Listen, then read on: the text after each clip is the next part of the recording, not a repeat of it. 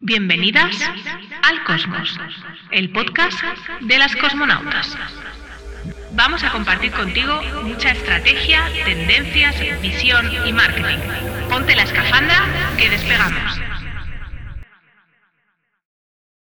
Pues bienvenida de nuevo al Cosmos, el podcast de las cosmonautas. En el capítulo de hoy te quiero hablar de las fases de un lanzamiento, de cómo organizar un lanzamiento, que es una de las cosas que más me preguntáis, en especial porque en este año eh, llevo ya tres lanzamientos propios y pues a unos veintipico lanzamientos para clientes, entre los que gestionamos desde la agencia solo la parte de ads, a los que gestionamos de forma global. Y te diré que no todos han tenido el mismo éxito, pero lo que tengo claro es que tenemos una metodología que nos ayuda a saber dónde o no, dónde están los problemas. Y hoy te quiero hablar pues justamente de esta metodología que tenemos y te quiero hablar que es una metodología que que tenemos en seis fases, en la que normalmente nos ocupa unos 90 días para los, la gente que está empezando a hacer lanzamientos, pero esto es como lo de correr una maratón.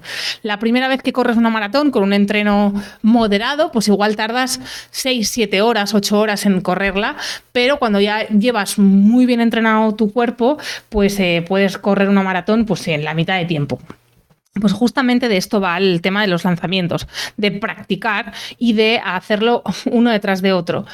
Es verdad que, puede, que los primeros pueden llegar a ser agotadores, ¿para qué te voy a mentir? Pero claro, eh, esto es como, lo, como te digo, es como correr una maratón. La primera puede parecerte horrorosa, pero una vez tienes el ritmo pillado y tienes el orden claro, esto se hace muy sencillo. E insisto, tengo clientes que en pleno lanzamiento se han ido a países donde no llega, eh, o sea, donde no hay internet, o, o, se han ido a retiros de silencio. O sea, que imaginaos lo potente que puede llegar a ser un lanzamiento en el que tú no necesitas estar porque ya has practicado tanto ese lanzamiento que solo tienes que llegar a un día eh, porque el resto está todo automatizado. Pues te voy a contar que la primera fase es la fase que yo llamo estratégica, que es una fase en la que definimos la estrategia de lanzamiento.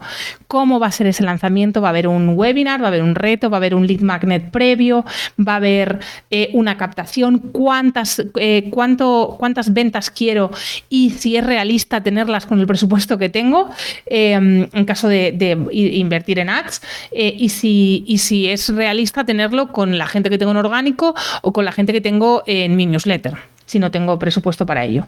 Es la fase, digamos, de preparación estratégica de todas el resto de fases. Además, en esta fase incluimos la parte de creación de todo el contenido. No llegamos a un lanzamiento sin saber qué post va a salir en Instagram, qué mensaje va a salir en LinkedIn o qué newsletter vamos a tener.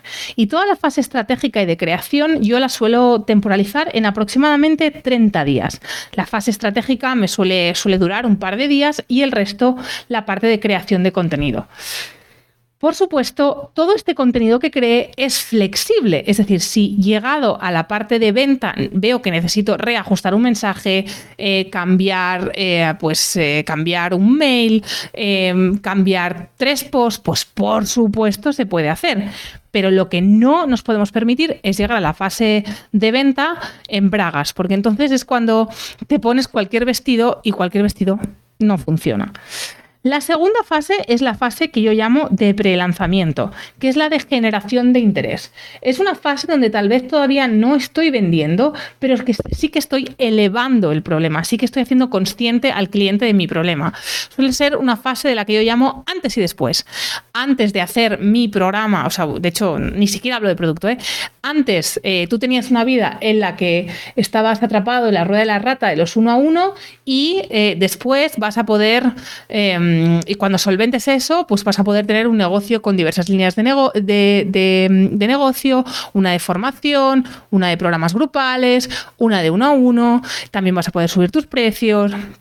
Al final es ese antes y después. También es la fase de la causa, es decir, qué causa final hay en todo esto, ¿no? O sea, qué causa es la que une a todos tus potenciales clientes. En esta fase de generación de interés, a mí me, suele gustar tener un lead magnet de los que yo llamo asincrónicos, es decir, un lead magnet que no depende de mí para la entrega. Un audiocurso, una masterclass grabada, una guía, mm, una, un cuestionario, cualquier cosa que no dependa de mí, que se pueda entregar de forma automática. Porque esto me va a hacer valorar si el interés es suficiente o no. Por un lado, si mis interacciones en redes sociales son altas, más altas de la media, pues puedo entender que ese interés existe. Y por otro lado, si tengo suscriptores a ese lead magnet, los suficientes, es decir, si mi tasa de conversión está por encima de la media, que ahora mismo en España una landing page de un lead magnet suele estar sobre el 40%, también, em, también voy a ver que eso genera interés. Ojo, cuidado con lanzarse a hacer lanzamientos sin comunidad, sin lead magnets, sin nada, porque entonces es cuando, ¡pam!, nos estampamos. Luego viene la tercera fase, que es la fase de validación de, este interés. De alguna manera lo que queremos es mover un paso más al cliente y en este caso eh, suelo ofrecer un lead magnet de nivel 2, de los que yo llamo sincrónicos, en los que sí que se necesita tu presencia para entregar, ya sea una webinar, un reto, unos audios, lo que tú quieras, pero sí se requiere tu presencia y esta validación del interés sube el nivel. Es decir, si el lead magnet 1 o asincrónico que he dado en la anterior fase simplemente te, explicaba cuál era tu problema y cómo dar tal vez un pequeño primer paso, en esta segunda fase no solo doy eso, sino que eh, doy un, gran paso adelante, es decir, te enseño a dar un primer gran paso en adelante o te, o te explico lo que llamamos los qué es, es decir, no te explico a cómo solucionar tu problema en global, pero sí te eh, empiezo a indicar los hitos que tienes que hacer para eh, solventar ese problema. Y por supuesto presento mi producto eh, con una oferta, con una oferta que no quiere decir precio, sino con una paquetización que sea sexy. Dime si quieres que te cuente eh, cómo es esta paquetización sexy en otro, en otro podcast. Me lo puedes dejar aquí en Spotify. En Spotify ahora puedes dejar comentarios, así que te lo, te lo pido que me lo dejes aquí en Spotify o en redes, que me escribas en ayampatcarrasco.com en Instagram y me digas, oye Pat, sí que quiero saber cómo es una masterclass, perdón, cómo es una oferta sexy para un producto digital. Y luego, eh, por supuesto, viene la fase de venta, que es la fase cuarta. La fase de venta es la más importante y suele ser la que nos saltamos. Rara vez, a no ser que tengas un producto de muy, muy bajo ticket, la gente te compra sin conversar contigo, sin intercambiar ni siquiera un mensajito en Instagram. Por eso es tan, es tan interesante em, la fase de venta. La fase de venta requiere toda tu atención y toda tu presencia para aclarar las dudas a tu potencial cliente, para acompañarlo en la venta. Por supuesto, requiere también de unas secuencias de email y un contenido de redes sociales, exactamente igual que la fase de pre-lanzamiento, que no te lo he dicho, pero es un contenido que ya has creado en la fase 1, la fase de creación. Como mucho puedes añadir un mail para captar toda esa vibración de lo que está sucediendo, todas esas dudas que están sucediendo y luego para acabar eh, pues o puedes completar o añadir o, utilizar las redes también para esta parte. En la siguiente fase, la gran olvidada es la fase de postventa.